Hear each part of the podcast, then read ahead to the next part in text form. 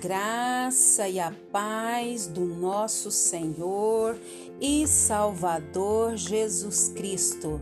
Aqui é Flávia Santos e bora lá para mais uma meditação. Nós vamos meditar nas sagradas escrituras em 2 Coríntios, capítulo 4, versículo 17. E a Bíblia Sagrada diz: "E essa pequena e passageira aflição que sofremos vai nos trazer uma glória enorme e eterna, muito maior do que o sofrimento. 2 Coríntios 4:17. Agradecemos a Deus por mais uma leitura bíblica.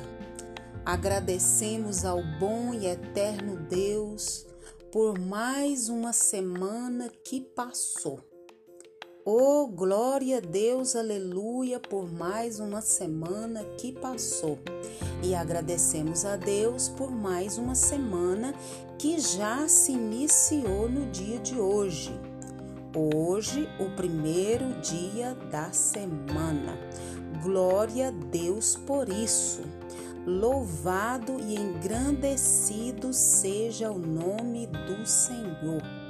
Agradecemos a Deus pelas chuvas e chuvas e chuvas de bênçãos que Ele tem derramado sobre as nossas vidas. Passamos por lutas? Sim. Passamos por dificuldades? Sim. Passamos por tristezas? Sim. Passamos por decepções? Sim. Passamos por N's e N's adversidades e adversidades mas em todas elas nós somos mais do que vencedores e por isso louvamos, agradecemos, bendizemos e enaltecemos o nome do Senhor.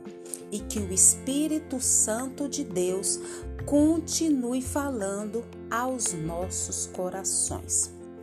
Como nós, seres humanos, somos tendenciosos a desanimar para animar, nossa, é como se fosse subindo numa ladeira até pegar o pique. Mas para desanimar, como a gente se desanima com muita facilidade.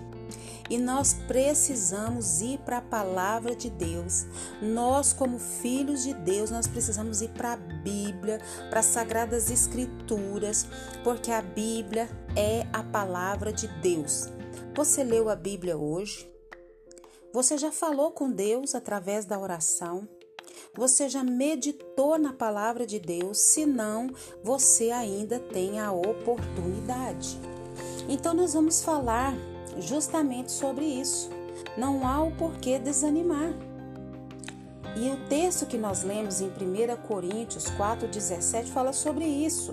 E essa pequena e passageira aflição, as lutas, o problema, as dores, as angústias, as tempestades, os perrengues da vida que sofremos, vai nos trazer uma glória enorme e eterna, muito maior do que o sofrimento que nós estamos passando por aqui.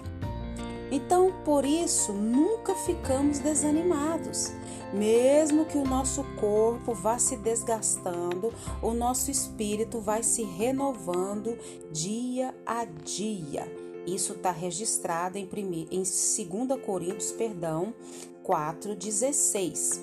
O desânimo é uma coisa paralisante. Já viu a pessoa desanimada, como que ela fica? Pode nos fazer desistir perto da vitória. O desânimo agrava os problemas. O desânimo nos torna cego para as possibilidades. Por isso, o apóstolo Paulo ficar desanimado não era uma opção. Ele considerava que a sua tarefa lhe fora dada por Deus. Não há motivos então para desanimar de fazer o que está é, o que Deus propôs para ele fazer, o que estava no coração de Deus.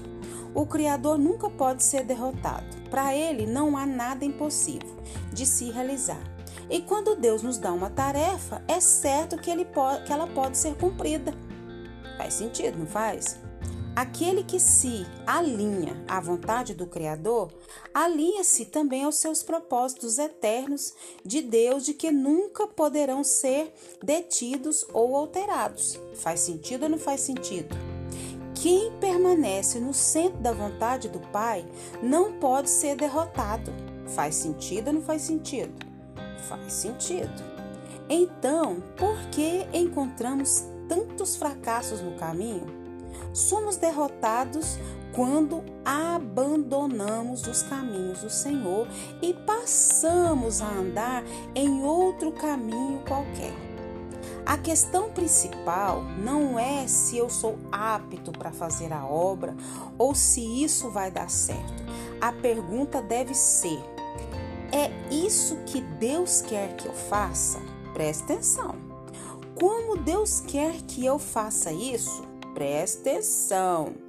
Quando devo dar cada passo naquilo que Deus me propôs a fazer? Preste atenção. Para andar na vontade do Pai, Paulo tinha tolerância zero em dissimulações, duplicidade, manipulações e maquinações. Então, nós não podemos permitir em nós mesmos nada obscuro ou duvidoso. Um único desânimo que Deus permite que alguém tenha é quando a pessoa desanima em pecar. Faz sentido ou não faz sentido? Um único desânimo que Deus permite que alega o coração de Deus é quando a pessoa fica totalmente desanimado para pecar. Por isso, levante-se, volte para a batalha, consulte ao Senhor e descubra a sua vontade e depois obedeça e caia para dentro, porque a vitória será certa no nome de Jesus. Não há por que desanimar. Agindo Deus na nossa vida, quem impedirá? Se Deus é por nós, quem será contra nós? O Senhor é o nosso pastor. O Senhor é o nosso pastor. Ele é a nossa torre forte. Ele é o nosso escudo. Ele é o nosso protetor. Ele é o nosso provedor. Ele que vai à nossa frente da nossa batalha. Então nós vamos temer o quê? Nós só vamos temer a Ele e a mais ninguém. E que o Espírito Santo de Deus continue falando aos nossos corações. Pai, em nome de Jesus nós pedimos ao Senhor perdão, Pai. Perdão do nosso desânimo, perdão da nossa fraqueza, perdão do nosso cansaço, perdão da nossa fadiga, Pai. Porque o Senhor, Pai, tem todo o poder, o Senhor tem toda a graça, o Senhor tem toda a majestade, Pai. A falha não está no Senhor, porque o Senhor é perfeito. A falha está em nós. Ah, Senhor, tem misericórdia da nossa vida. Ajuda-nos, Pai, a andar nos teus caminhos, a fazer a tua vontade. Pai, nós te louvamos nessa hora, Pai, por a semana que passou. Te louvamos por essa semana que já se iniciou. Te agradecemos, a Deus, pela nossa vida, pela vida da nossa família. Te agradecemos pelo teu cuidado, Pai, com a nossa vida nas mínimas coisas, nas coisas mais simples, nas coisas mais complexas. Nós te louvamos, nós te bendizemos, nós te agradecemos. Nós te exaltamos, nós te louvamos. Pai, nós não temos palavras para agradecer tudo que o Senhor fez, tem feito e sei que fará. Repreende, meu Deus, todo mal, toda peste, tudo que não vem do Senhor. Nós te louvamos nessa hora, Pai, te agradecemos, porque sabemos que agindo o Senhor, quem que vai impedir, Pai? Ninguém. Ó oh, Senhor amado, continua nos atraindo para a tua presença, Pai. Continua nos guardando dessa praga do coronavírus e de todas as pragas que estão sobre a terra. Guarda a nossa vida, guarda os nossos. É o nosso pedido, agradecidos no nome de Jesus. Leia a Bíblia e faça oração se você quiser crescer. Pois quem não ora e a Bíblia não lê, diminuirá, perecerá e não resistirá. Um abraço e até a próxima, querendo bom Deus. Fui!